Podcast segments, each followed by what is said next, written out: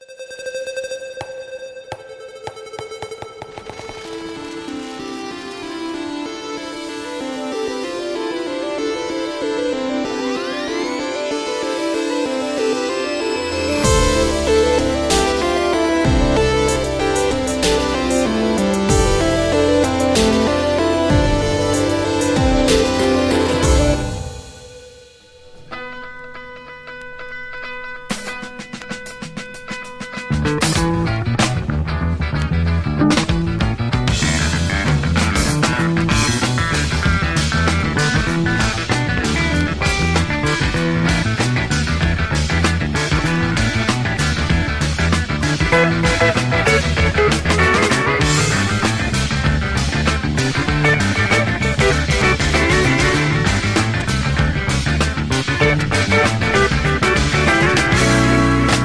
começando o episódio número 34 do Tabulices. Nosso podcast que é nota 7,5. Mas só isso? Ah, passou de ano, pô. Tá bom. Tá é, valendo. tá, tá acima da média. Um ano, um ano de podcast, 7,5 tá, tá valendo. É, tá ótimo, né? Não, não fomos reprovados. É isso aí. Eu sou o PH Mazili Eu sou o Danilo Silvestre. e hoje a gente tá aqui pra falar sobre. Sobre prêmios e crítica. Olha, então é uma continuação do. Pra quem ouviu o episódio passado, a gente já tava falando um pouco sobre eh, o desenvolvimento dos jogos ao longo dos anos, né? Como o que, que a gente acha que mudou, o que, que não mudou e o que, que as pessoas gostavam, passaram a gostar nos jogos. E a nossa ideia era falar sobre crítica e prêmios também no episódio número 33, certo? Mas. Isso mostra que a gente não tem a menor noção de quanto dura uma pauta, então a gente é 7,5 mesmo. É isso aí, 7,5 tá mais que bom Tá pra ótimo, gente. né? Passando de ano tá valendo. Mas hoje a gente vai pensar sobre como funciona a crítica de jogos, o que, que é uma crítica especializada, por que, que existem prêmios, qual impacto esses prêmios têm na indústria. Isso aí. E falando de crítica de jogos e prêmios, a gente tem um recado pra dar sobre o prêmio Ludopédia, certo? Certo, se você acha que o Tabulices merece mais do que 7,5 no seu coração, por favor, entre na Ludopédia, o maior fórum de jogos de tabuleiro do Brasil. Faça um cadastro lá se você ainda não tem. Encontre o Prêmio Ludopédia 2018 e vote no Tabulices porque estamos concorrendo no, no prêmio Mídia Podcast do ano. Legal. E aí, se a gente for escolhido entre os três mais votados, a gente vai pra final. E aí a gente pede de novo aqui no programa pra vocês votarem, certo? Isso, aí a gente vai encher o saco de vocês assim lindamente. Boa. E então fala um pouquinho pra quem não conhece o Tabulices e eu não sei como que o cara tá ouvindo sem saber como dá pra ouvir, mas talvez ele queira ouvir de uma outra maneira, encontrar um jeito mais agradável, mais aprazível que ele possa desfrutar do- da- das nossas ideias malucas do Tabulices. né? O cara pode estar ouvindo agora no metrô, porque o cara que estava escutando no fone de ouvido, sabe quando sai o fone de ouvido e aí começa. Hum, ou é uma daquelas pessoas bem inconvenientes que ouve o, o Tabulices no- no- na caixinha de som no ônibus. Nossa, não ser essa pessoa, né? Mas você pode escutar a gente no SoundCloud, na própria Ludopédia ou em qualquer agregador de podcasts que você preferir. É só baixar um programinha lá, digitar Tabulices na busca, você vai encontrar a gente e aí você assina para que o, o seu programinha baixe automaticamente o Tabulices assim que ele estiver disponível todas as quartas-feiras. Boa. E quem quiser conversar com a gente, falar sobre os episódios, meter o pau, falar bem, falar mal. Legal, você pode entrar em contato com a gente em todas as redes sociais que a gente conhece, que nós temos registro. Isso. Você pode mandar e-mail pra gente no tabulices.gmail, deixar mensagens no, no- no Facebook, arroba tabulices, no Instagram, arroba tabulices, no Twitter, arroba tabulices, e também na Ludopédia. Temos uma página de canal lá e uma página do podcast. Você pode deixar mensagens pra gente, inclusive lá na Ludopédia rola altas discussões sobre os nossos episódios. É sempre divertido de, de participar. A gente lê algumas mensagens no final de cada episódio, mas a gente lê todas as mensagens que a gente recebe, não importa onde. Então continuem mandando, é sempre muito divertido ver o que vocês estão achando do que a gente produz aqui. Boa. Então vamos pro tema, certo? Bora lá.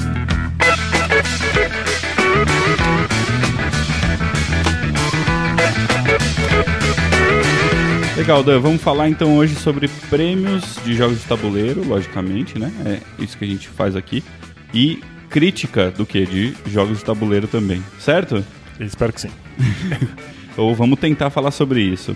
É, vamos começar então tentando explicar um pouco ou uh, falar um pouco sobre as nossas opiniões do que a gente acha que uma crítica de jogo de tabuleiro tem que fazer. Ou quais são as possíveis coisas que uma crítica faz e, e podem fazer. Dan. Legal. É, acho que o, o primeiro ponto é que a crítica ela está em contato com o público. Então é, eu entendo que talvez o papel da crítica seja dizer o que, que é bom e o que não é, o que está dentro de alguns certos padrões de qualidade, o que não está. Mas eu acho que no nosso mundo, em que, especialmente que jogos de tabuleiro são mercadoria, são produtos que a gente compra que custam muito caro, uhum. a crítica tem um, uma ligação com o público de avisar o que merece ou o que não merece que você invista dinheiro, que você invista o seu tempo. Eu acho que a, crítica não está simplesmente julgando a qualidade do produto. Ele tem, a crítica tem um papel social de dizer o que, que o público deveria ou não deveria prestar atenção. Legal. Especialmente porque existem cada vez mais jogos lançados, que fica basicamente impossível de você ter contato com todos eles, conhecer todos eles.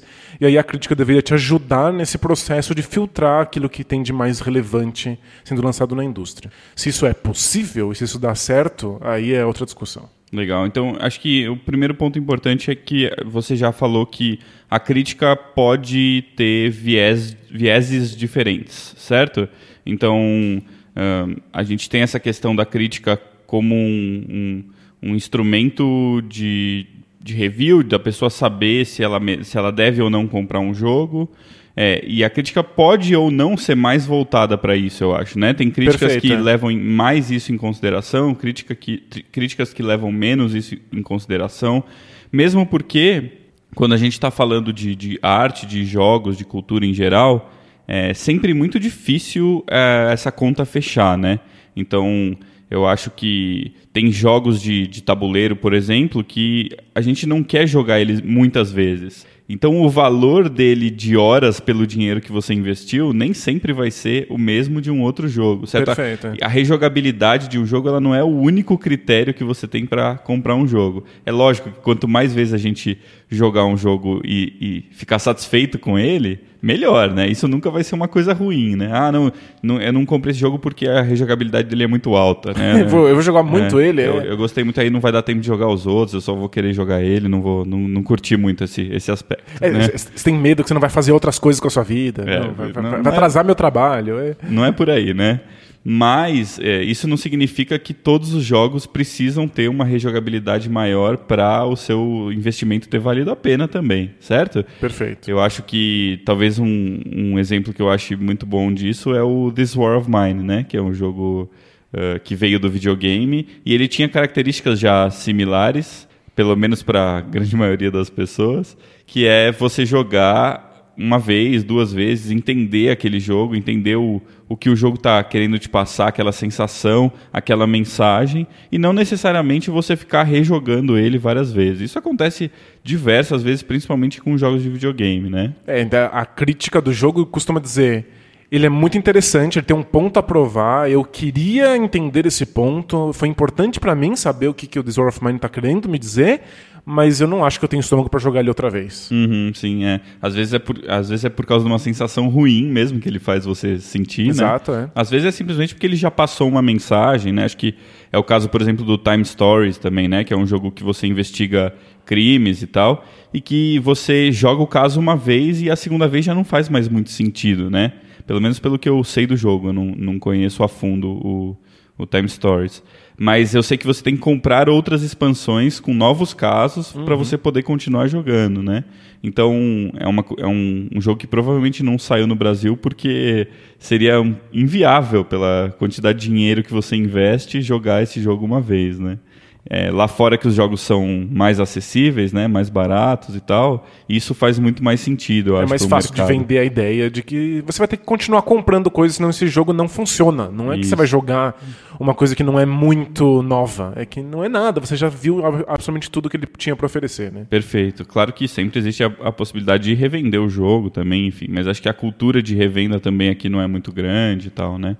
Então, é, tem jogos que não simplesmente essa conta não vai fechar. Você não vai tentar achar o máximo de horas que você tem por dinheiro que você gasta, certo? Perfeito. E aí eu acho que essa parte da crítica pode não dar muito certo, né? E você tem que começar a avaliar o jogo um pouco mais de uma maneira talvez mais artística ou, ou um fenômeno cultural, mas né, pelo, pela própria experiência do jogo e tal, né? Essa experiência do jogo vale a pena, se você isso. deveria experimentar não, ou não isso, né? Legal.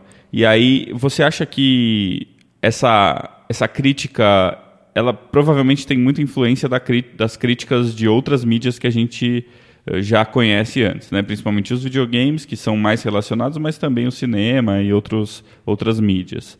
Você acha que essa, as coisas que devem ser levadas em consideração em outras mídias também devem ser levadas em consideração nos jogos de tabuleiro? Eu acho que se você pensar que no fundo estamos todos fazendo crítica sobre produtos, eu acho que algumas coisas são transferíveis. Uhum. É, eu acho que uma coisa importante quando se faz crítica de qualquer coisa, seja um, um, jogo de tabuleiro, um jogo eletrônico, um filme ou alguma coisa assim, que tem um público específico para o qual ele foi criado, é que o resenhista saiba dizer para quem é esse jogo. Uhum. Né? É, eu acho que, no fundo, nós estamos muito acostumados com críticas que são subjetivas. Quando eu digo uma crítica subjetiva, eu quero dizer que o que o crítico está fazendo, muitas vezes é dizer como aquele objeto estimulou o seu próprio corpo. Uhum. Então, como a interação desse jogo gerou uma sensação em mim que eu estou fazendo a resenha. Então, é um, são críticas que falam muito pouco sobre o jogo e falam muito sobre o resenhista, sobre o crítico. Uhum. Isso são críticas subjetivas. Mas eu acho que a maior parte dos críticos faz uma crítica sobre si mesmo eu não gostei, eu me senti dessa maneira, eu fiquei entediado com esse elemento, eu fiquei empolgado com aquele elemento. São críticas sobre eles, mas acho que sempre vale um pequeno esforço de como seria outra pessoa jogando. Que tipo de pessoa gostaria desse jogo quando eu não gostei? Ou que tipo uhum. de pessoa não gostaria desse jogo quando eu gostei? Legal. É, então acho que assim, é, sempre acaba rolando um julgamento de valor assim meio uh, enfim, meio pessoal, né? E eu acho que isso faz parte da experiência da pessoa, é um pouco difícil de dissociar também, né? Uma coisa da outra. Mas eu acho que a gente consegue ter elementos, digamos, mais concretos aí e que a gente olhe para os outros jogadores que são diferentes, né?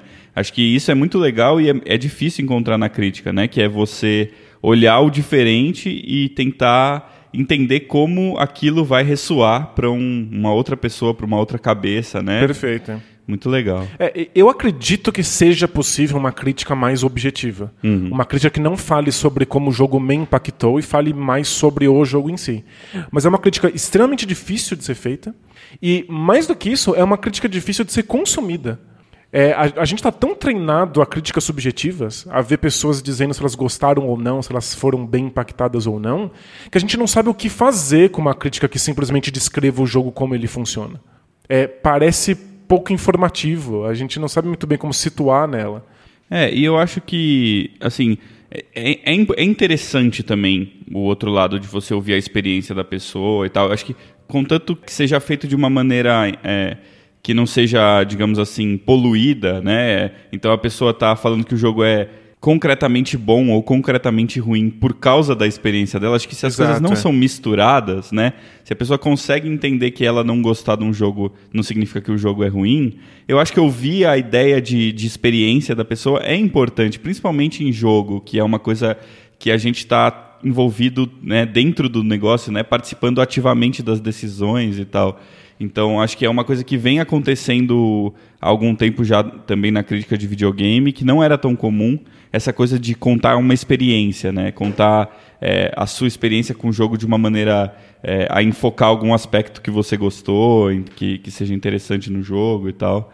E eu acho que no jogo de tabuleiro isso é importante também, porque eu muitas vezes, por exemplo, você pode ir no YouTube e assistir um vídeo é, ensinando as regras do jogo, certo? Perfeito. E muitas vezes eu só vendo as regras do jogo, eu não consigo me decidir se eu gostei ou não gostei do jogo, né?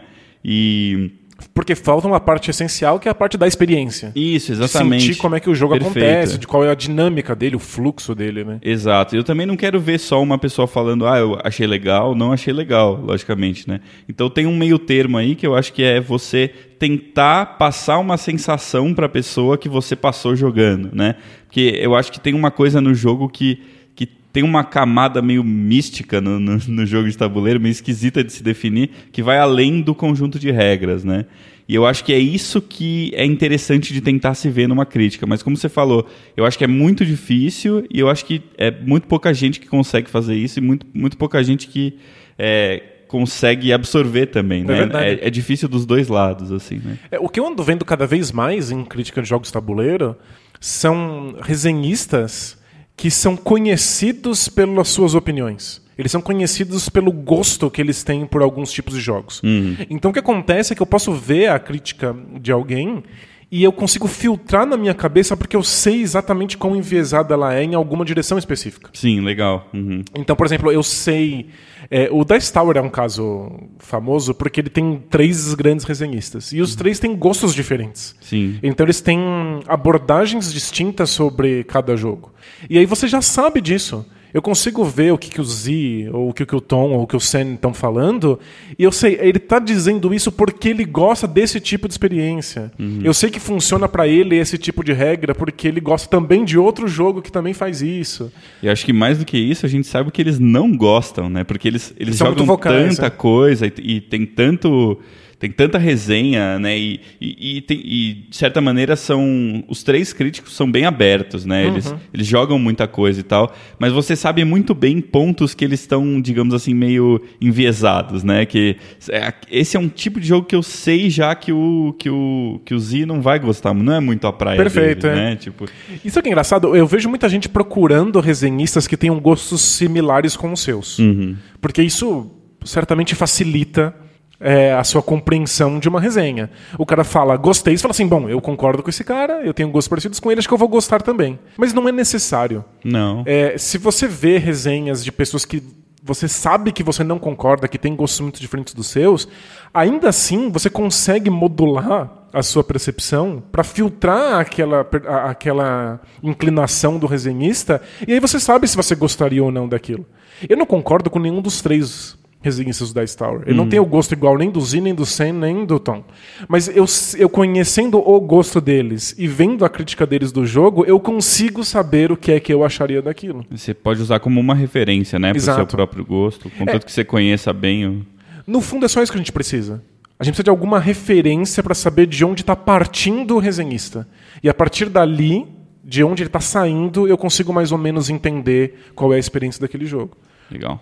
Então você pode saber se o cara gosta mais de euros ou o cara gosta mais de Ameritrash. Isso não inviabiliza que ele resenhe o outro estilo de jogo. É só você manter isso em mente. Uhum. Que aquilo que não funciona para ele talvez funcione para você. E eu acho que em alguns casos é até são aspectos funcionais mesmo que podem te ajudar a, a, saber se você quer um jogo ou não, né? Acho que um caso que inclusive você já comentou aqui é o caso do Rado, né? Que é um, um resenhista que só joga jogos ou, ou só digamos assim, elogia ou só, só gosta de jogos que funcionam bem para duas pessoas. Exatamente, é. Porque é a realidade dele. Ele só joga com a esposa dele e os jogos têm que funcionar em dois. Ele certo? tá em Malta, né? Tipo, só, só tem ele e a esposa, é. né? Pra mim, Malta é uma ilhinha, sabe aquela ilhinha deserta que você desenha? Assim, você faz a ondinha, faz um calombinho e uma palmeira. Isso aí, é, para mim, é Malta. É o estereótipo de ilha deserta, né? é brincadeira, mas... É, enfim, é, é, é, a, é, a, realidade do cara. E às vezes você se inspira em realidades parecidas para poder entender se, se, os jogos funcionam ou não para você, né? Muita gente, pouca gente, muito tempo, pouco tempo, tudo isso, né? E o legal é que o Rado, por exemplo, é um.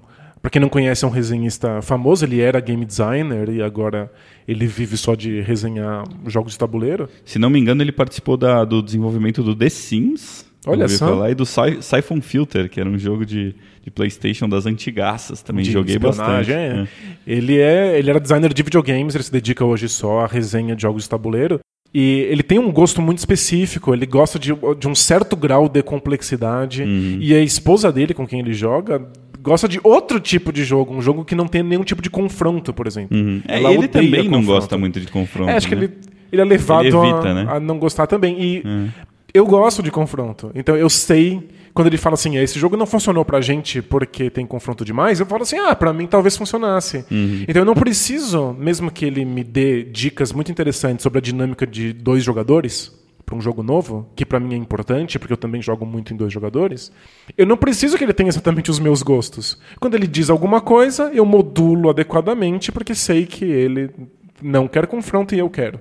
Certo. Então, acho que a, a resenha, você precisa saber de onde o resenhista está saindo. Você tem que saber quais são os critérios dele, qual é o gosto dele. Mesmo que ele fale sobre ele mesmo, se você conhecer quem ele é, você vai saber mais ou menos o que fazer com essa resenha. E eu acho que você tocou num ponto importante também, que é extrair coisas diferentes de uma resenha. É, né? é verdade. Você não precisa concordar 100% e nem discordar 100% de uma resenha, né? Então, você tem que saber filtrar o que, que faz parte da sua realidade também, do, do, do seu gosto, do jeito que você joga. Então, eu vejo isso acontecer muitas vezes também, com a galera meter o pau numa num- numa crítica, numa resenha, por causa de um ponto que o cara, né, que o cara explicitou, que às vezes você não concorda, né? É, Eu acho que o importante é saber que essas resenhas, em geral, por conta do nosso momento histórico, por conta de como nós lidamos com, com, com a indústria, são resenhas subjetivas. Eles estão sempre nos dizendo como é que eles se sentem sobre os jogos. Então, uma coisa que você não pode fazer, chegar numa resenha e falar, ela tá errada. Sim. É, é- é co- é o, o equivalente a eu dizer assim, eu não gosto de morango. E você me dizer, você tá errado.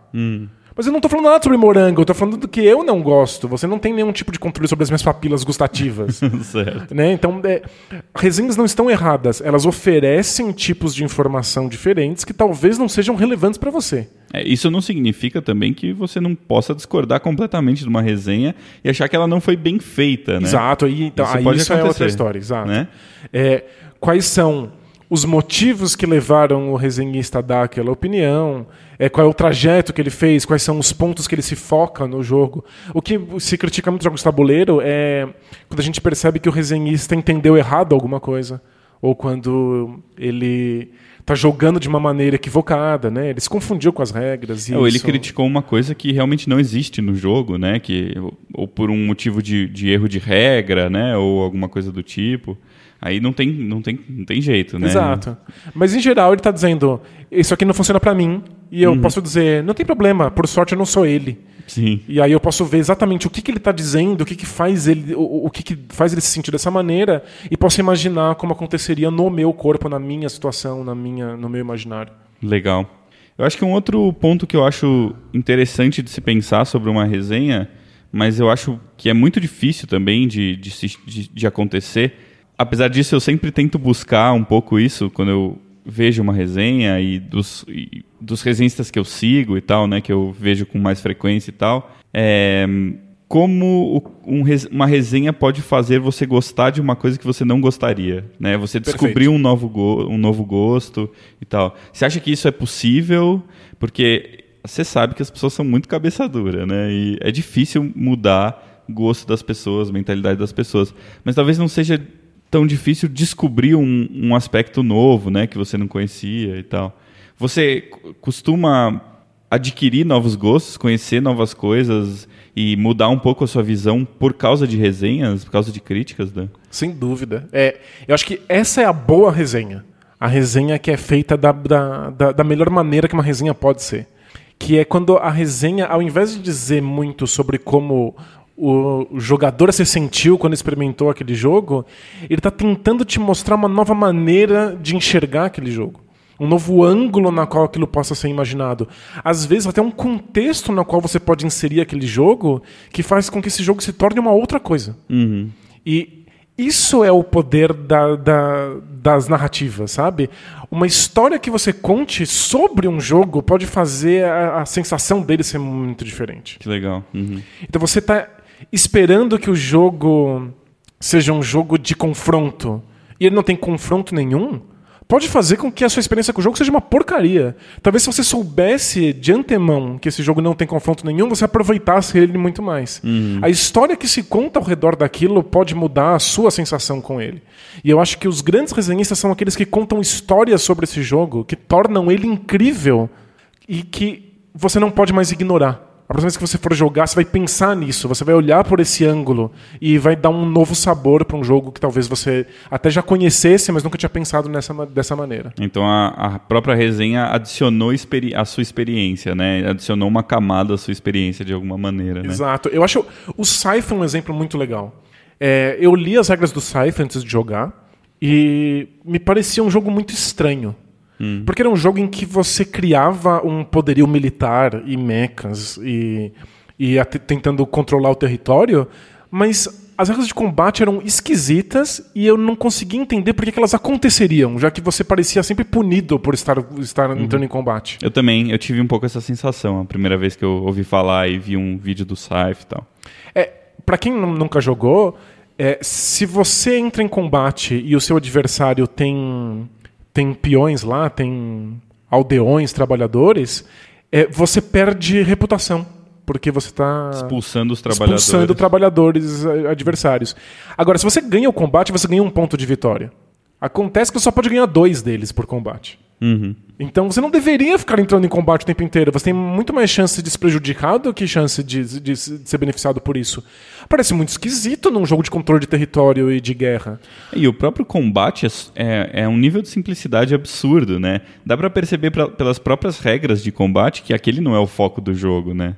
É, Perfeito, o jogo é. nunca poderia ser, poderia ser um jogo focado em combate com aquele conjunto de regras, né? Um conjunto muito simples, né? Pra, pra guerrear, você basicamente gasta um recurso.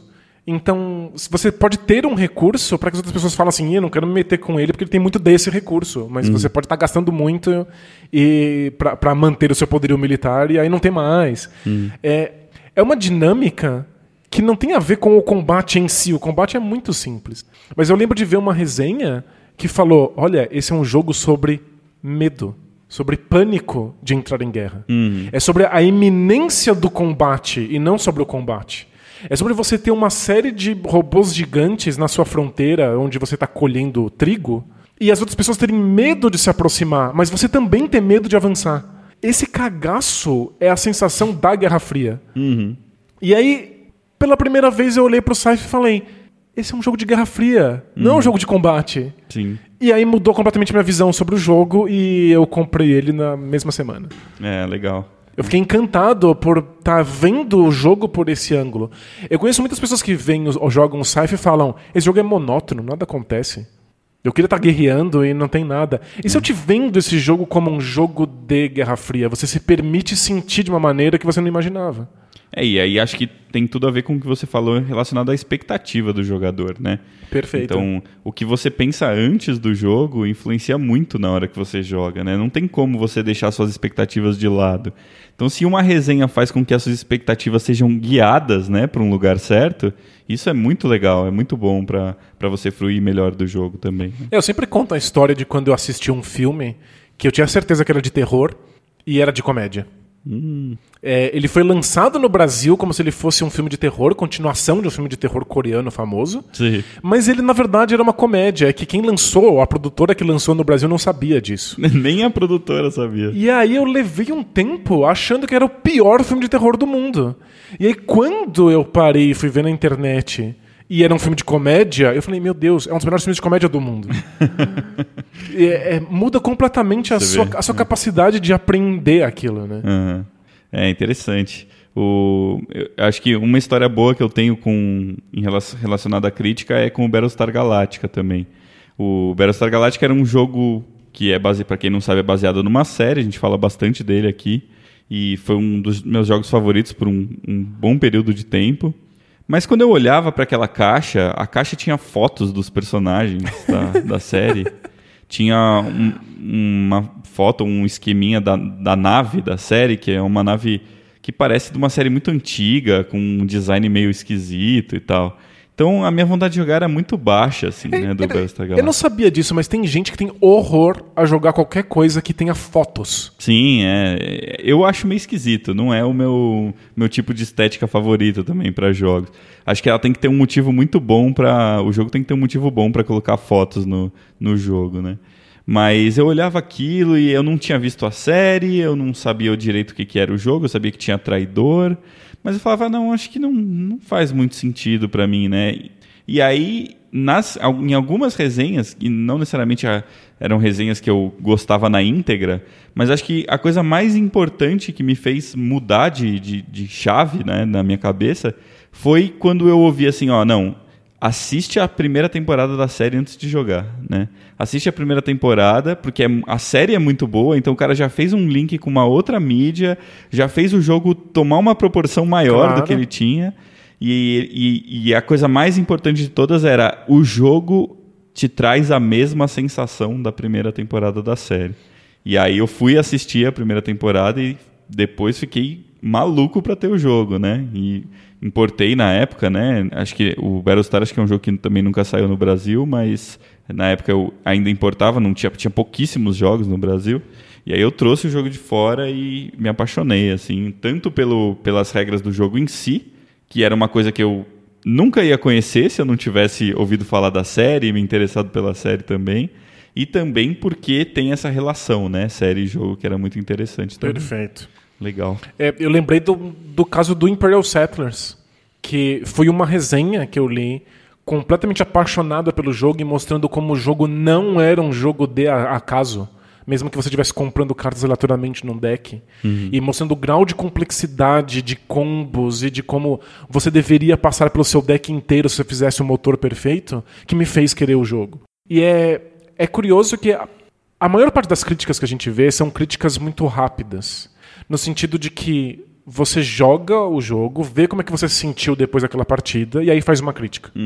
Mas as críticas que realmente têm chance de mudar a sua percepção sobre um jogo são as que dão mais tempo, que se aprofundaram no jogo, que fizeram os, os elos com momentos da história, como a Guerra Fria, ou com uma série como Battlestar Galactica, que se deram ao trabalho de assistir os episódios, que se deram ao trabalho de conhecer os combos possíveis com as cartas do, do Imperial Settlers. E aí, quando o cara te desvela esse mundo, ele fala assim: olha, você pode ver o jogo sobre esse ângulo aqui, ó. Aí você tem uma crítica que realmente muda a sua relação com o jogo. Legal. Mas é, são muito raras. Porque a gente tem uma, uma vontade de velocidade muito grande. A gente quer que o cara jogue, já faça uma crítica rápido, até porque o jogo vai ser lançado e eu preciso saber logo se ele é bom ou não. Vai que ele esgota, né? Esse é um dos maiores problemas, eu acho, da, da crítica de jogos, né? O cara tem que jogar logo e para fazer a crítica. E às vezes uma partida de um jogo não significa nada, né? A ideia do cara pode mudar completamente aí com o tempo. É, eu- essa é é uma questão importante com o Tom Vessel, que eu acho que é o resenhista mais importante de jogos tabuleiro no planeta, o cara que deve ter mais jogado jogos diferentes no, no- Provavelmente no- na história da humanidade, é. né? E o que acontece é que, em geral, ele joga uma partida e faz a resenha. Às vezes ele joga um pouco mais. Mas ele- acha não precisar de mais do que uma partida para entender se o jogo se encaixa ou não nos gostos dele. E, de certa maneira, faz sentido porque ele conhece muitas regras diferentes. Ele conhece muitos jogos. Ele consegue intuir como é que vai ser o andamento de um jogo só por ver algumas relações de regras. Quanto mais conhecimento, mais experiência, mais fácil para ele é saber se ele vai gostar ou não de um jogo. Por outro lado, às vezes ele perde a chance de se aprofundar num jogo que precisaria de, de, de profundidade. Então, às vezes, ele simplesmente erra o tom da crítica. Ele critica alguma coisa que, na verdade, não se mostraria real se ele tivesse jogado a quinta partida. Sim. Acontece. Muita gente vai lá nos comentários dos vídeos e fala assim: ó, eu- não é assim. Você deveria ter dado mais uma chance pro jogo. E ele fala: eu não posso. É, mais uma vez a gente cai nessa questão, né? Você tem que conhecer o resenhista, né? Tem que saber o que, que o cara tá, tá proposto a fazer Exato. e tal, né? E entender o que, que pode funcionar ou não para você. Não tem, não tem. O cara não é um, um dos maiores especialistas do mundo em jogos, né? Um cara que mais jogou e ainda assim não adianta você levar ele a ferro e fogo Claro. e, e, e achar que todas as opiniões dele vão ser as melhores, né? É, não só ele tem um gosto pessoal que você tem que levar em consideração, mas ele também tem limitações, que são limitações de tempo, são limitações de ter que resenhar muitas coisas simultaneamente. E ele optou aí, né? Claramente ele fez uma opção de jogar mais jogos e fazer uma resenha talvez um pouco mais superficial. Exato. Né? Agora, se você tem um jogo favorito que você jogou centenas de vezes, talvez você me consiga fazer uma resenha muito mais interessante. Uma resenha que me venda o jogo. A gente tem um certo fetiche por resenha ruim, né? Por resenha que fala mal do jogo, que fala que ele é uma bosta. Porque parece que livra você do peso de ter que jogar, de ter que comprar, de ter que ir atrás. Era o Vasco da Gama, né? O jogo que o Tom Vesa jogou no lixo, É, então- tudo esse... Nossa, dá um alívio. Você pensa assim, nesse mar de jogos, um a menos que eu tenho que me importar. Olha, com esse aí eu não tenho que, que, que- que me preocupar. Mas o jogador apaixonado falando que aquele jogo é o melhor jogo do mundo, mesmo que não seja, é muito mais interessante. Porque ele certamente vai te vender um aspecto que você não conhecia e que talvez faça você ter uma relação bacana com aquele jogo mesmo. Legal. É, acho que a gente é, beirou um assunto aí que é interessante também, que é a gente vive hoje um mundo das redes sociais em que muita gente dá opinião sobre tudo, certo? Verdade. Ahn, ao mesmo tempo, existe uma certa vontade das pessoas em ouvir uma opinião sincera de uma pessoa que não está contaminada com alguma coisa. Por exemplo, é uma pessoa que ganhou um jogo para fazer a resenha e Perfeito. sabe que se não falar bem não vai ganhar o próximo, né?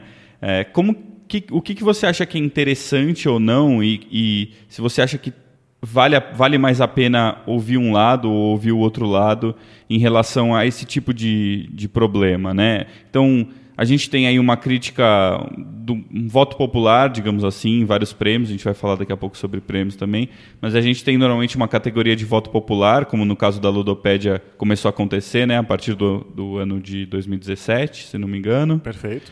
E a gente tem o voto da crítica. Muitas vezes a gente tem eh, pessoas que não querem ouvir uma crítica, mas querem ouvir pessoas em fóruns falando sobre o jogo, né? Como você acha que a gente deve balancear essas coisas e se tem um lado melhor ou um lado pior? É eu acho que não importa muito os motivos pelos quais uma pessoa está resenhando um jogo. É, com a crítica especializada, você sempre corre o risco dele estar resenhando o jogo que ele ganhou, então ele tem que falar bem do jogo. Agora, com o público, com um fã qualquer apaixonado, você sempre corre o risco dele não ter critério nenhum, dele ser o único jogo que ele conhece, ou dele Não ter referência. Deu muita né? referência isso. Ele tá apaixonado por esse jogo porque é o único que ele tem na coleção. Uhum. Ou é o que ele jogou mais recentemente, então ele tá encantado. Mas é, não me importa muito quais são os motivos pelo qual a resenha acontece. O que me importa mais é como ela acontece. É, se o cara tem que falar bem do jogo só porque ele ganhou a- da, da editora, eu quero ver como ele vai fazer eu achar que esse jogo é bom. Hum, como ele vai te convencer? Como que ele vai me convencer? Se ele começar a falar um monte de, de bobagens ou coisas que não são verdadeiramente interessantes, você vai perceber que a resenha é vendida.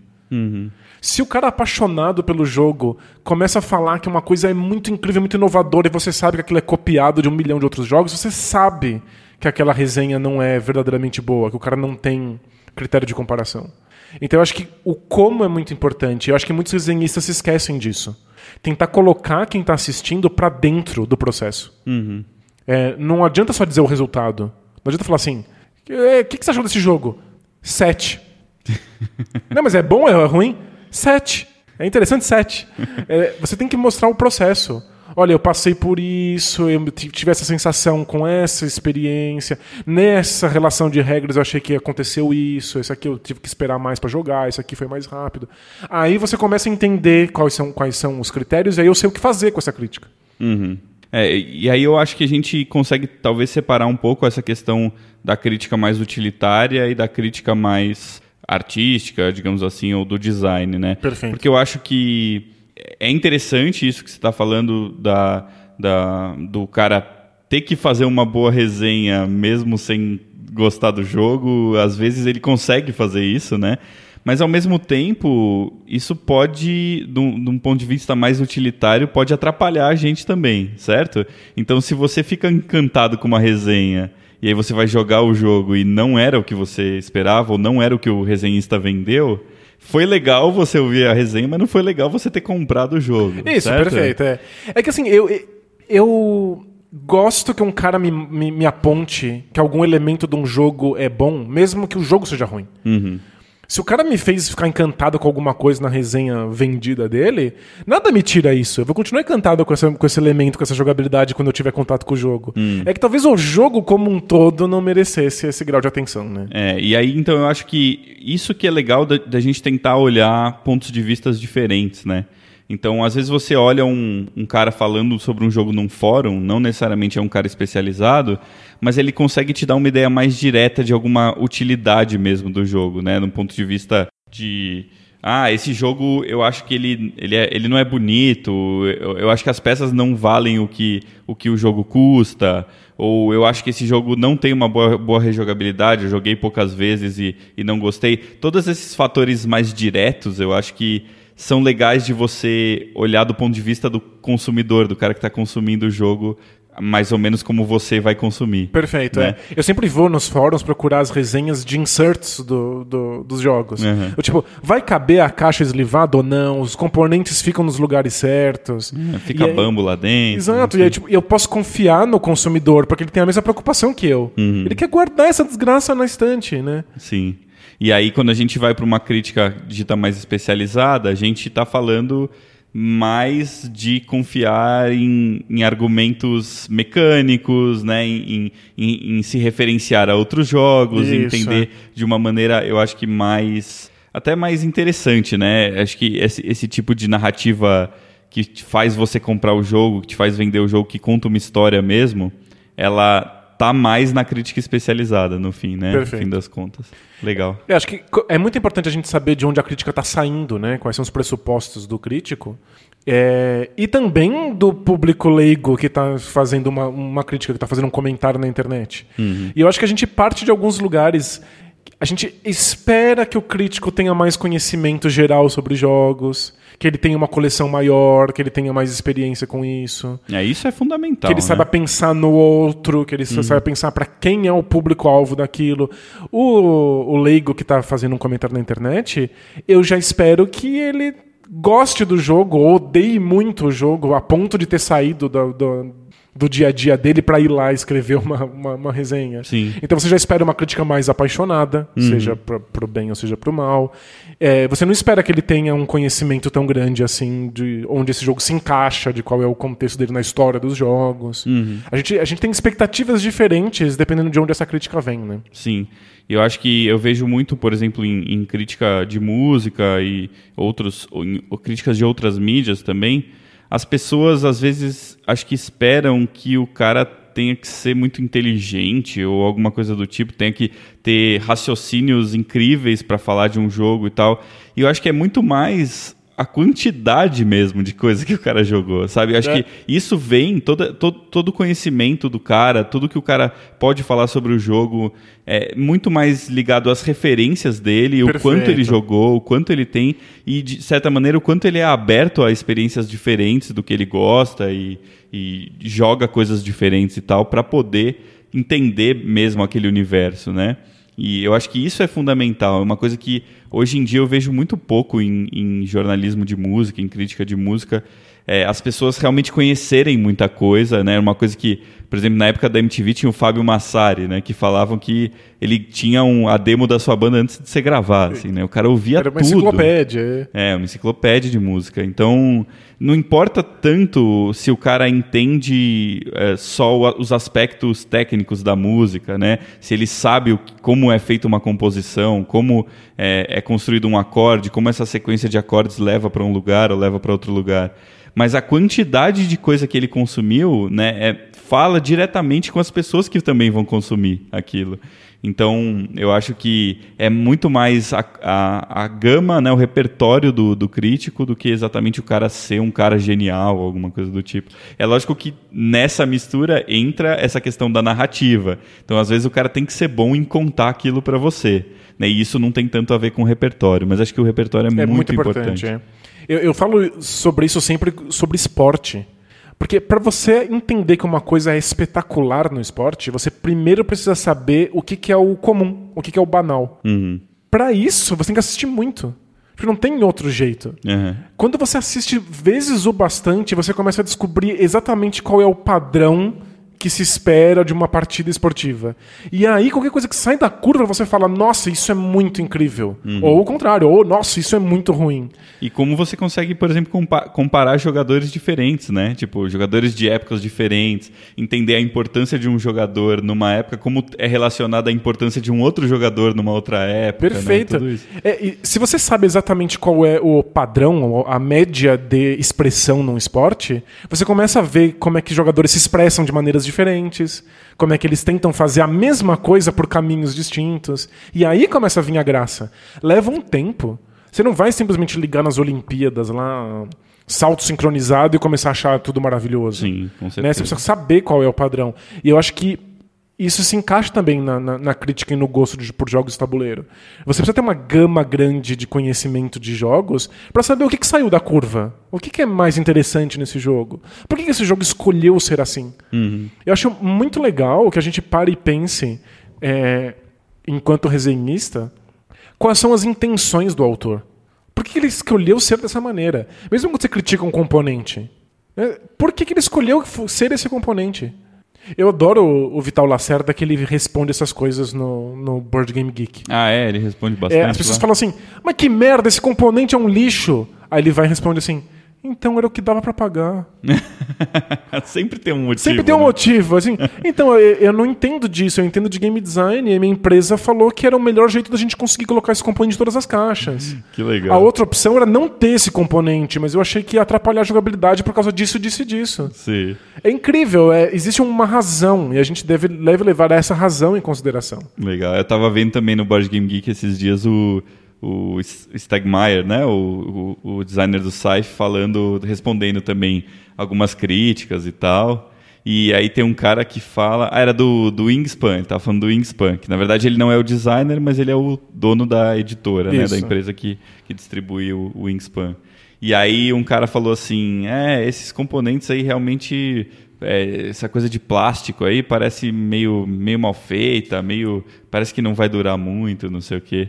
E aí ele falou assim: Você já viu pessoalmente? Aí o cara fala: Não, obviamente que não, que o jogo não saiu, não sei o quê. E aí ele fala: ah, tá. Então você está falando isso porque você viu numa foto e você acha que não. E aí mandou uma carinha feliz, sabe? Tipo, é muito bom. É, é, muito legal quando os designers é, mostram né, algumas coisas, alguns motivos e, e, algumas ideias assim sobre os produtos. Gente, a gente viu pessoalmente os componentes do Wingspan e parecem maravilhosos. Maravilhosos, Eu é. tô apaixonado por aqueles dados. É, que teve um textão lá no Board Game Geek de um cara falando como ele achava um absurdo existir um uma, um pedaço tão grande de plástico num jogo que está exaltando a natureza e falando sobre nossa, os pássaros. Nossa, uma questão ética bizarra. É, né? e aí, enfim, isso daí deve ter. Eu não li tudo, mas Entendi. dá pano pra manga, né? É, mas é, às vezes é uma questão de produção, às vezes é uma escolha. O jogo quer ser mais acessível, quer custar mais barato. É, o próprio Stegmaier fala sobre como ele tava, eles estavam preocupados nesse jogo com a, o fato de você ficar tentando pegar cartas num tabuleiro e amassando a carta, a carta não sai do lugar, forma aquele vácuo Incrível. e tal. E aí eles fizeram aquela bandejinha de plástico em que um, uma pontinha da carta fica para fora. Então você consegue pegar, pinçar a carta sem estragar ela. Surreal, Super tipo legal. de coisa que você precisa pensar a respeito uhum. no jogo, né? Muito legal, né? E idealmente, um crítico leva essas escolhas em consideração.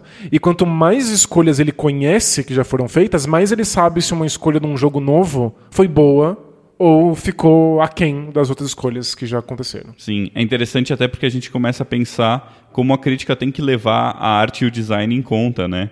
Qual é a, qual é a uhum. parte que realmente importa, né? Que, que é, dessas, dessas questões que não são puramente mecânicas do jogo, qual, o que realmente importa para você falar bem ou mal, enfim, ou, ou, citar fatores importantes do jogo, né? Isso é muito complicado. É do tipo, eu não gosto de uma série de artes uhum. em jogos de tabuleiro. O quanto eu deveria levar isso em consideração na hora que eu recomendo ou não recomendo um jogo, ou que eu falo dele publicamente? Uhum. Porque. Difícil, o, né? O que raios você vai fazer com a informação de que os meus olhos não reagem bem a uma arte de um jogo de tabuleiro. Hum. O que, que, isso te acrescenta? É, Se eu pouco, falar né? que a arte é incrivelmente funcional e que ela dá conta do recado e que ela vende o mundo, mas eu acho ela medonhamente feia, e daí, né? Uhum. É, mas acho que pelo menos você falou que ela é funcional, né? Acho Exato, que é. Você tocou no ponto mais importante, né? E aí eu acho que o design é muito mais, mais fundamental na resenha do que a própria arte, né? É, a gente teve esse caso recentemente entre nós aqui. O... Eu acho o Feudon feio. É verdade. Verdadeiramente feio. Eu não gosto da arte, eu não gosto do, do, do, esquema de cores, eu não gosto de como as cores se conversam. Eu acho ele uma coisa que eu não queria pôr na mesa, assim, visualmente. Hum.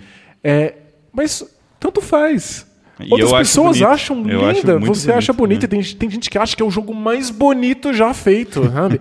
é, é, é, é muito subjetivo. O que, que isso muda a experiência do jogo? É. Eu acho que é uma coisa que a gente tem que levar em consideração. Me dá a impressão que vira aquele argumento que vai ser uma falácia na sua, na sua resenha. Se você gosta do jogo e você acha ele bonito, você vai falar que ele é bonito.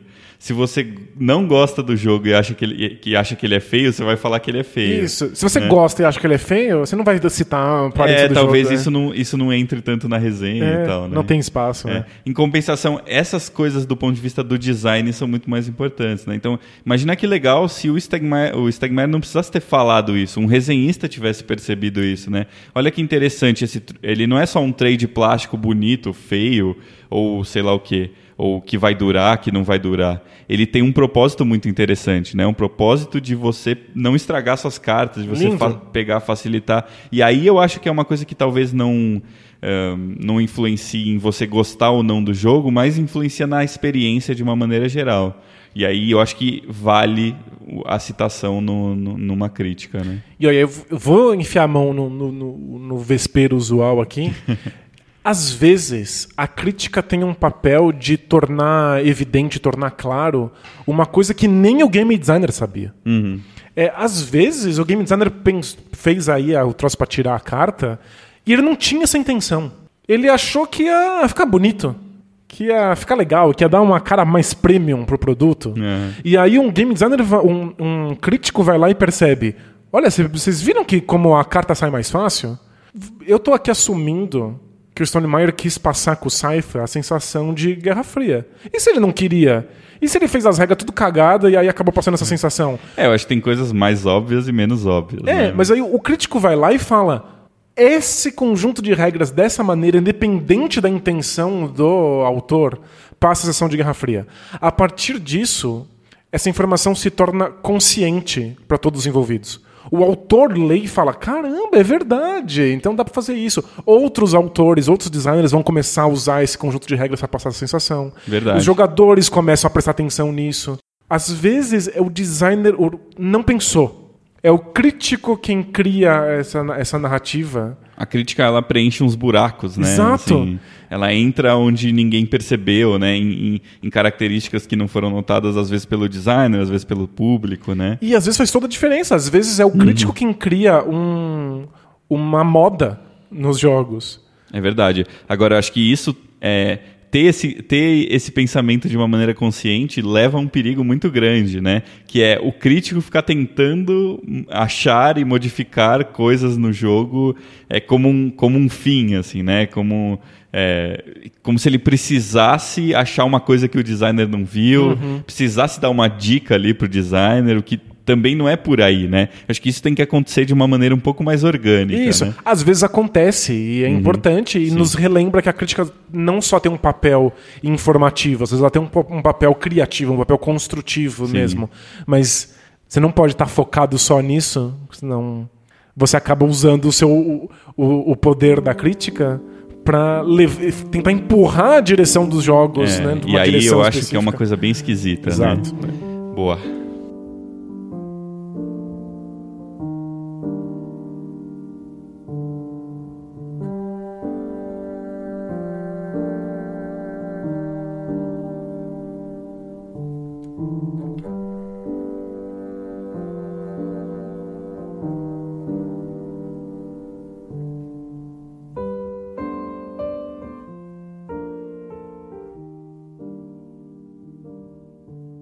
Então vamos falar um pouquinho agora sobre as premiações, Dan.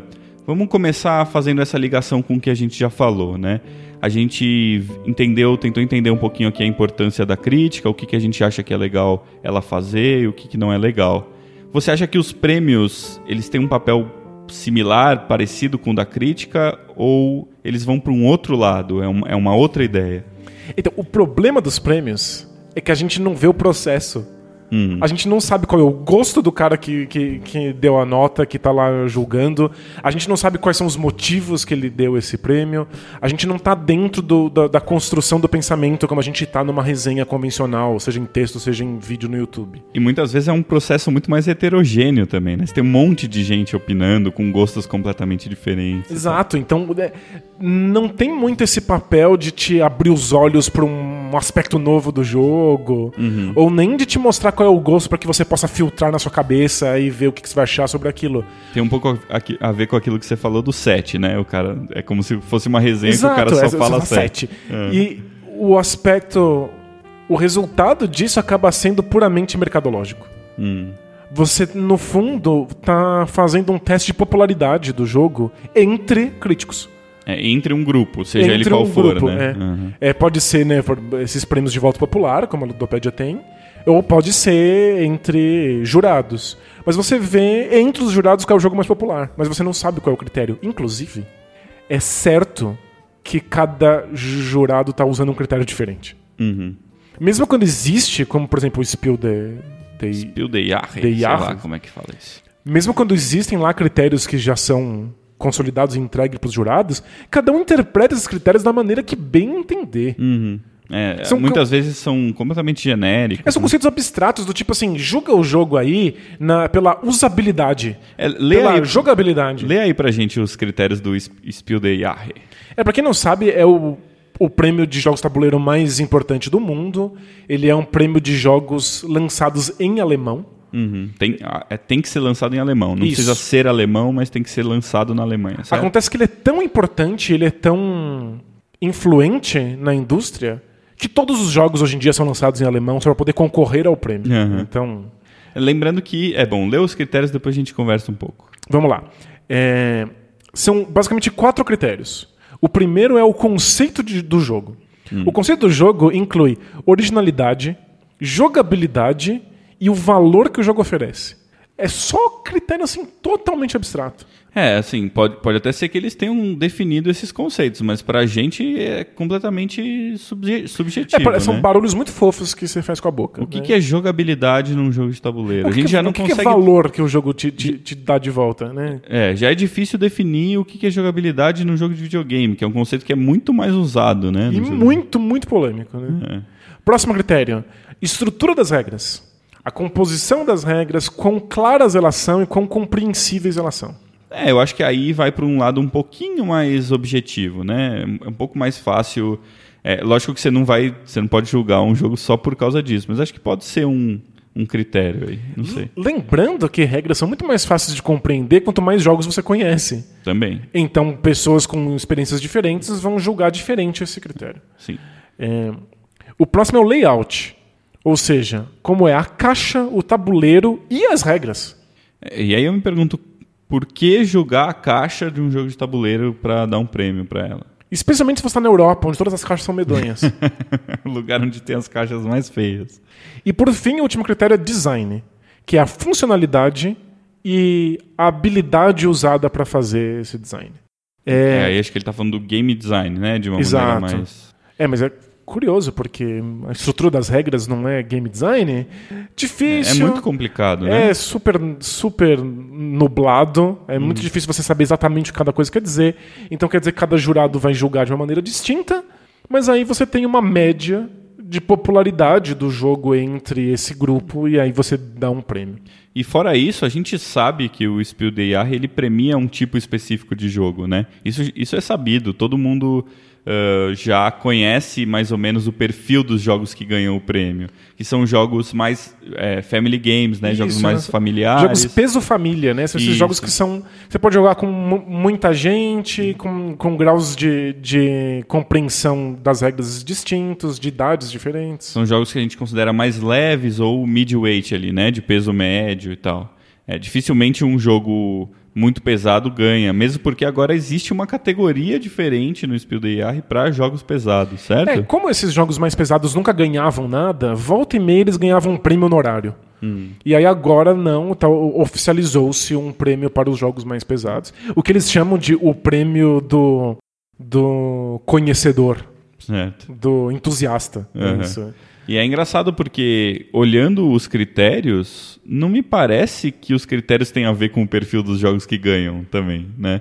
Eles parecem ser critérios que levam mais para os jogos mais pesados e não menos, né? Essa coisa do, da habilidade do design, né? Uma coisa que tudo bem, é, eles levam muito, muito em consideração a questão da elegância também do jogo. Então, às vezes o jogo pode ser um jogo mais, mais leve, é. com, com mecânicas mais elegantes. Uma simplicidade que é.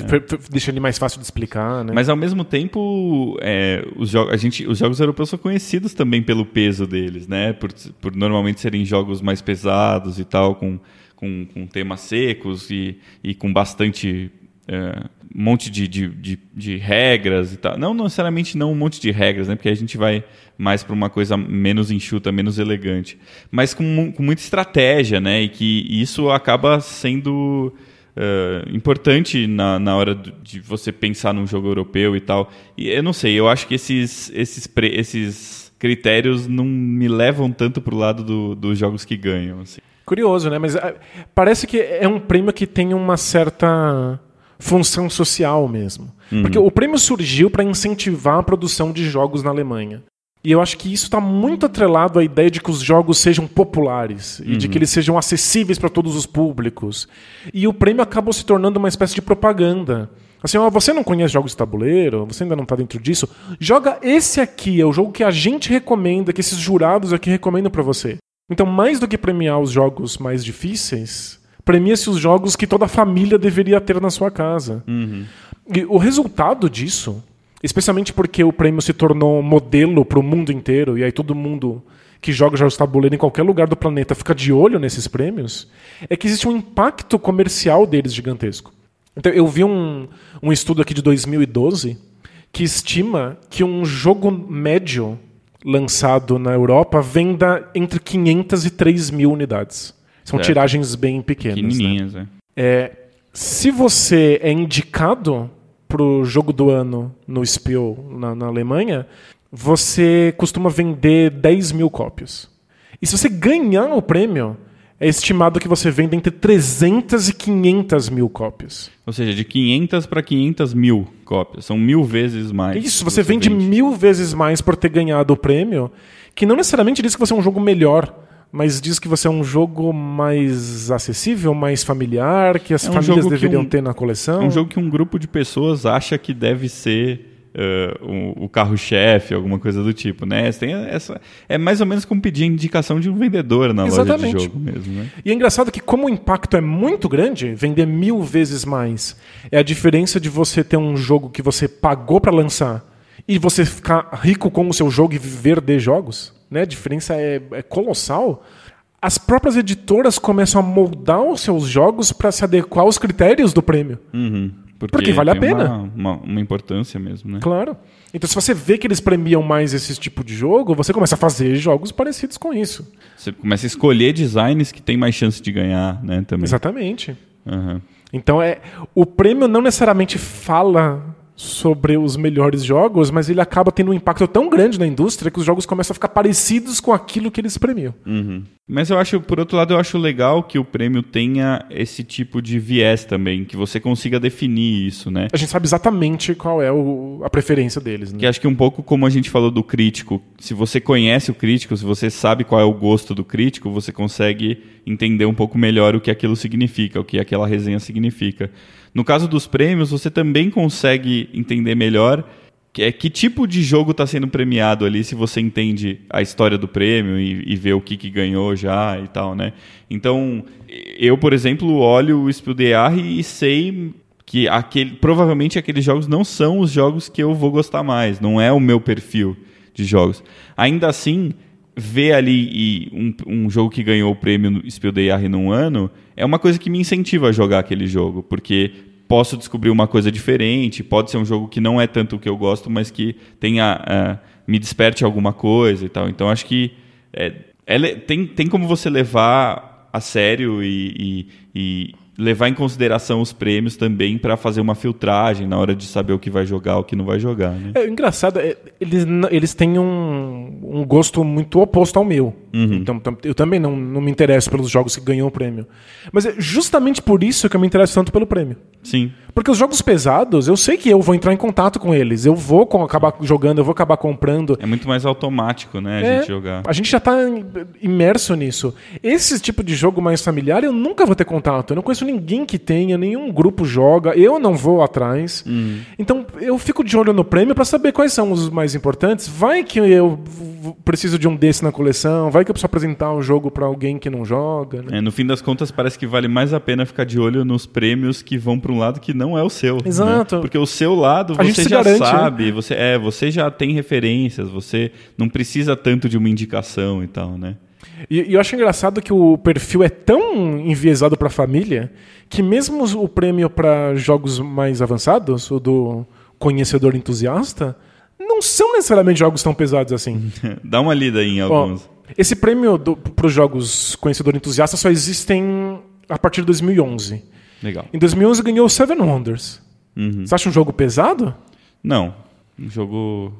Jogo médio, né? De É. Peso médio, acho. 2012 ganhou o Village. O Village eu nunca joguei.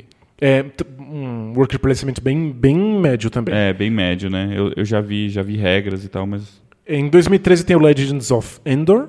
Não, definitivamente não é um jogo pesado também. 2014 ganhou Istanbul, Também não é um jogo pesado. um abstrato, né? 2015 ganhou Broom Service. Esse eu nunca joguei.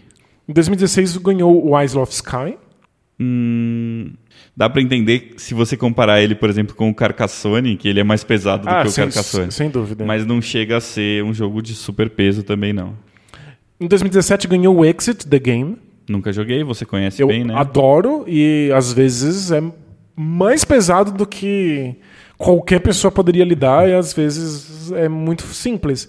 É mais É. difícil de, de, de entender o peso do Exit, Exatamente.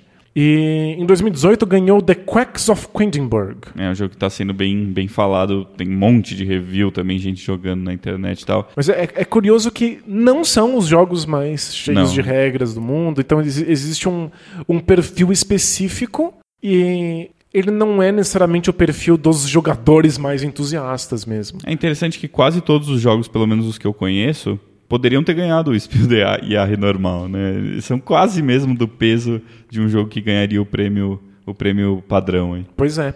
E aí, se você vai comparar, por exemplo, com os prêmios do Board Game Geek, dá pra ver que no Board Game Geek você não tem uma preocupação com a família, com o quanto cada um poderia ter esse jogo em casa. É, é preocupação de quem é ultra especializado, de quem conhece muito mais jogos, de quem lida com coisas muito mais pesadas. E eu acho que vai um pouco na direção também do que a gente falou no episódio anterior, do gosto mesmo da- do ranking do Board Game Geek, né? Do gosto das pessoas, né? Tem muito mais a ver com, com os jogos que estão bem posicionados no ranking lá e tal, né? Então, ganhadores do, do prêmio do Board Game Geek, que é o Golden Geek Award, você tem coisas como Gloomhaven, o Scythe, o Terra Mística, Eclipse, Agrícola, Shogun. Todos jogos muito bem posicionados, né? no- Exatamente. No, ranking também. E aí são é, mostra como o ranking, a gente já tinha comentado aqui no último episódio, mostra que se tratam de jogadores que têm um conhecimento mais aprofundado do- do- dos jogos. Então Perfeito. topam essas coisas mais pesadas. É, e aí eu acho que é, é muito legal você não ser um jogador pesado e ficar de olho nesses jogos, né? Ver, ver os jogos que ganharam, de repente dar uma olhada numa lista de jogos de prêmios aí premiados e depois vai ver uma resenha, né? Então faz um caminho contrário do que a gente está falando aqui, né? É. Então vê, vê os jogos mais bem posicionados, tenta entender, principalmente de listas de jogos que você não necessariamente gosta tanto, e aí tenta entender o que, que é legal naquilo e de repente você vai ganhar um novo gosto aí, vai, vai conhecer coisas novas e tal, né? Boa. Quer passar pelos prêmios da Ludopédia também? Legal, vambora. Vai, vai em ordem cronológica aí. Boa. O, prêmio da Ludopédia começou em 2014 Legal, um prêmio É. mais novo um pouco. e com uma diferença desses, desses prêmios é que além de jogo do ano, é, a Ludopédia se propõe dar um jogo do ano de design nacional. Legal. Na verdade, o Spiel de Jahre tem também, né? Um prêmio para jogos alemães só, né? Isso tem, a, a- a parte, né? Uhum. Vai lá. Em 2014, o jogo do ano foi o Seven Wonders. Boa. E- Lembrando que o Seven Wonders foi considerado, na- acho que nas duas listas que a gente leu no episódio passado, foi considerado o, o, o jogo mais bem posicionado na lista, né? Do BGG do ano, né? Do BGG e da Ludopédia. em 2010, se não me engano, que foi o ano que ele saiu, é isso? No- na gringa. Acho que é isso, é. Ele é o jogo mais bem posicionado, então tá, tá super coerente aí, né? Boa. E aí o jogo de design nacional ganhou uma masmorra de dados. Que depois virou só masmorra, né? E saiu na gringa também. Isso. Em 2015, o jogo do ano foi Porto Rico, Que é um jogo muito mais Muito antigo, mais acho que 2002, né? mas saiu no Brasil aqui em do- 2015. E o design nacional foi o Jester. Boa. Em 2015, a Ludopédia propôs o voto do público. Então- Então, o- o- se trata de um prêmio votado por juízes, então há um júri, e aí o, o público pode votar em coisas diferentes, se, Certo. se quiser. É, eles vot- o público votou no Porto Rico como jogo do ano e no Quartz como jogo do ano de design nacional. Uhum. Quartz é um jogo que ficou super popular aqui, né? É, é incrível. É, em 2016, o voto dos jurados e o voto do público é idêntico. O jogo do ano foi o Terra Mística e o jogo do ano nacional foi o Space Cantina. Boa. Em 2017, os jurados votaram no Great Western Trail como o jogo do ano. É, mas, é verdade, a partir de 2017 você tem a diferença entre o jogo Expert e o jogo Família, assim como faz o Spill. Né? Legal. Então, esse é o jogo do Expert. ano Expert, Isso certo? foi o, o- o Great Western Trail. O jogo Família foi o King Domino. É uma diferença de peso meio grande aí, né? Isso. E aí o, o nacional expert foi os reinos de Drunagor e o jogo família nacional foi o Dwarves. É, o prêmio do público foi um pouco diferente. É, votou no Terraforming Mars como jogo expert do ano. Mas o Família é o King Domino também, né? Isso. Todo o resto foi igual. Ah, o resto todos. Ah, todos eles foram iguais. Foi. Vamos lá. É interessante, né? Como no, no prêmio Ludopédia, os o voto do público é bem coerente, é bem, bem parecido com o voto, voto da crítica, né? Talvez isso tenha a ver até com um- uma cultura recente, né? Dos jogos de tabuleiro. Então, talvez os repertórios ainda não sejam tão grandes da, da crítica para se diferenciar tanto do voto do público, né? É, talvez o público médio que participa de um fórum de jogos de tabuleiro seja tão especializado quanto a maior parte dos, dos jurados, né? Perfeito, perfeito. E talvez também pela quantidade mesmo de jogos editados ser menor, as coincidências são mais fáceis de acontecer também, né? É, é- é bem possível, é. E o interessante é que, como a gente está tateando ainda no, no- no mercado de jogos de tabuleiro no Brasil, é, tateando não, né? Como a gente está engatinhando ainda no mercado de jogos de tabuleiro no Brasil, eu acho que o, o prêmio Ludopédia também tem um peso gigantesco de mostrar para as pessoas qual jogo você deveria prestar atenção.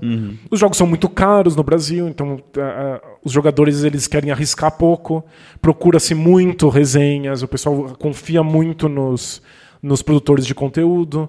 Então um prêmio desses tem bastante peso, né? Legal. Mais uma vez a gente aconteceu da gente ir numa loja, né, Dan? E a gente vê uma senhora é, procurando a expansão do Dixit. Eu achei tão legal, assim, tipo, ela tá realmente se interessando. Eu não sei exatamente se ela tá comprando para ela, para a família, para os filhos, mas ela não tava nem procurando o jogo, ela tava procurando as expansões já.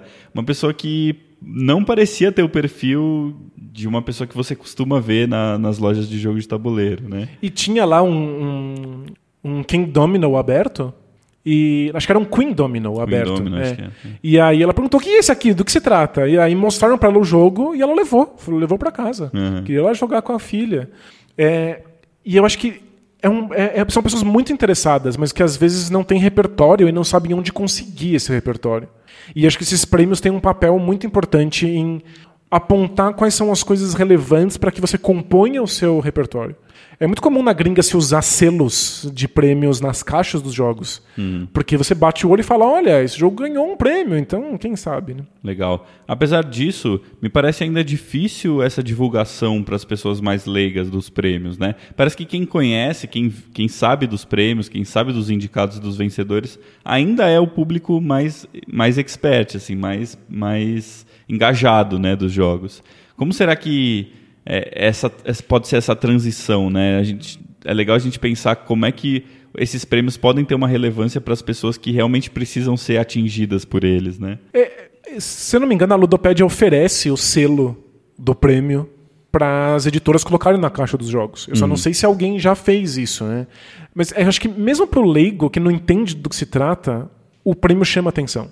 É, Eu vou, vou dedar minha idade aqui no hobby, de, de, com novo eu sou, como eu cheiro a fralda ainda, porque eu não conhecia o Dice Tower até pegar uma caixa no jogo de tabuleiro e ver o selo Dice Tower Essentials. Interessante. Eu olhei aquilo ali e falei, nossa, do que se trata? Deixa eu jogar na internet e ver o que, que raios é esse prêmio, o que, que raios é essa linha. E aí descobri que existia um prêmio de jogos tabuleiro. Uma coisa né, alimentou a outra, né? Você conheceu o Dice Tower, ao mesmo tempo você entendeu a importância de ter um selo do Dice Tower na caixa do jogo. Isso. Entendeu a importância do jogo, né? É, você acaba descobrindo como é a indústria. Um- Uma, uma parte da indústria depende da outra, né? Então, se você pega uma caixa e tem lá um prêmio de jogo do ano nacional ou internacional, que seja, você bate o olho e fala: ok, talvez esse jogo mereça a minha, minha atenção, vou descobrir do que se trata esse prêmio, vou descobrir os outros ganhadores. É, a gente deixou, acho que, bem claro que não necessariamente se tratam dos melhores jogos. Mas eu acho que é uma coisa que ajuda especialmente o iniciante a se situar, mesmo que ele não saiba o que o prêmio significa a princípio, né? Boa, muito legal.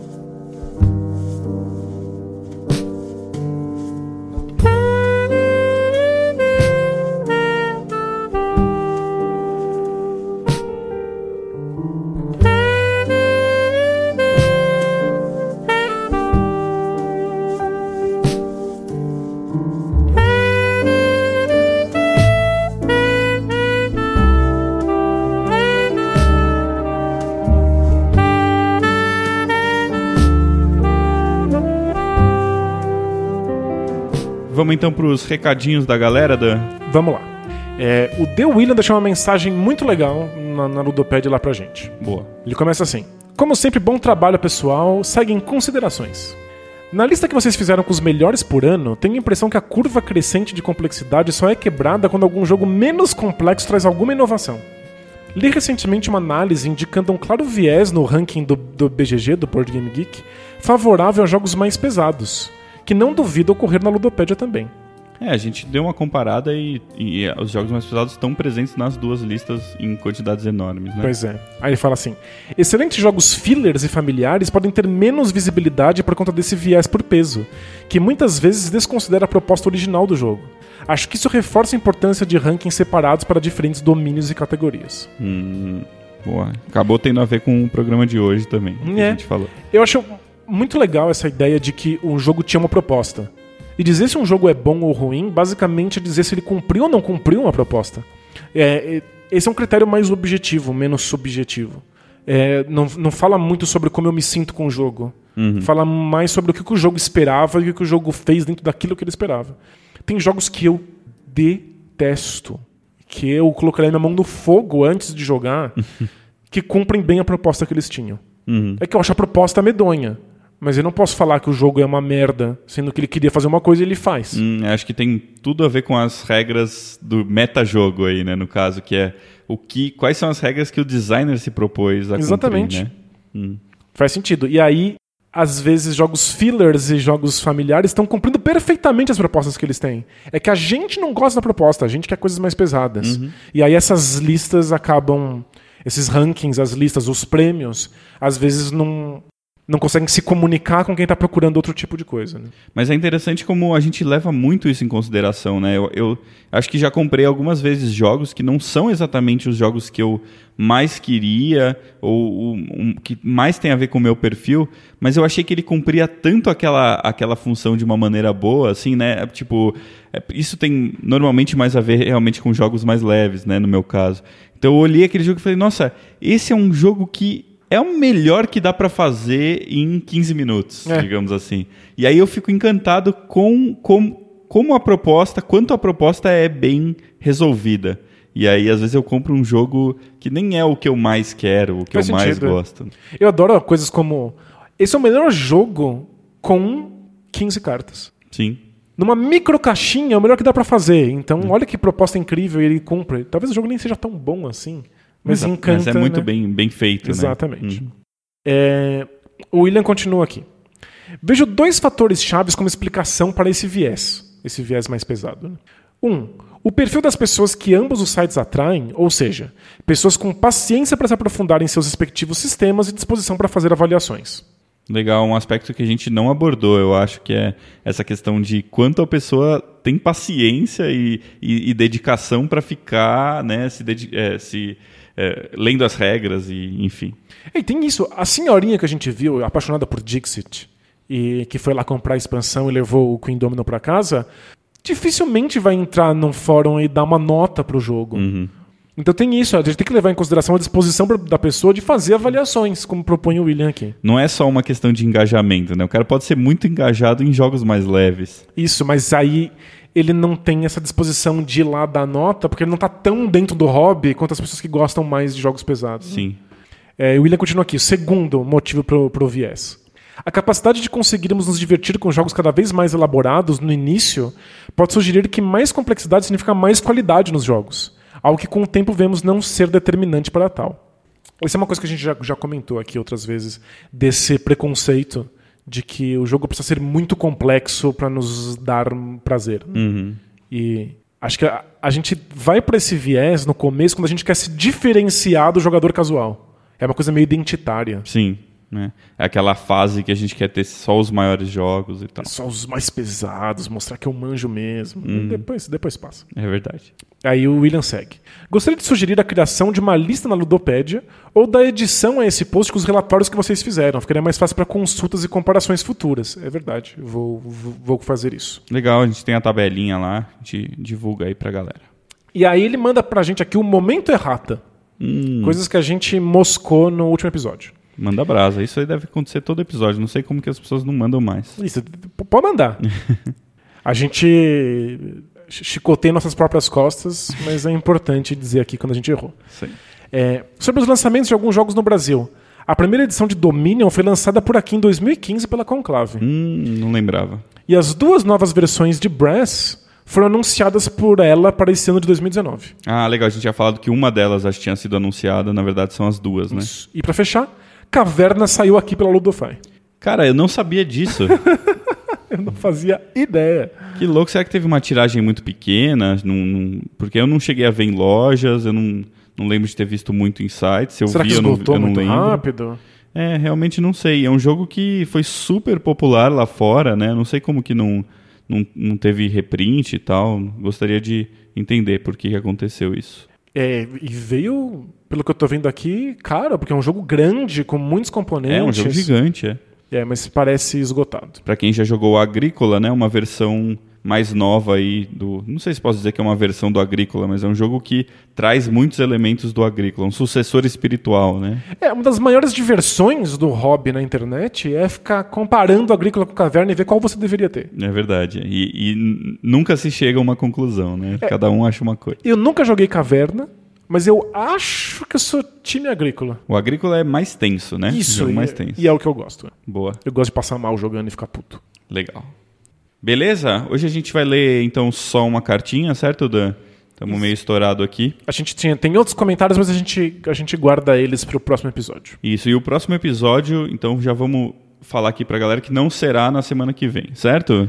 Por motivos de carnaval. É, a gente vai estar tá muito engajado pulando nos blocos de carnaval.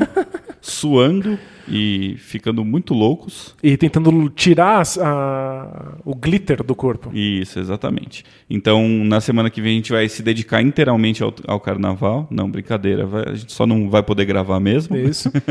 e talvez na outra semana também, né? Então, tal, talvez sejam duas semanas, mas com certeza na próxima não vai rolar tabulices. Boa.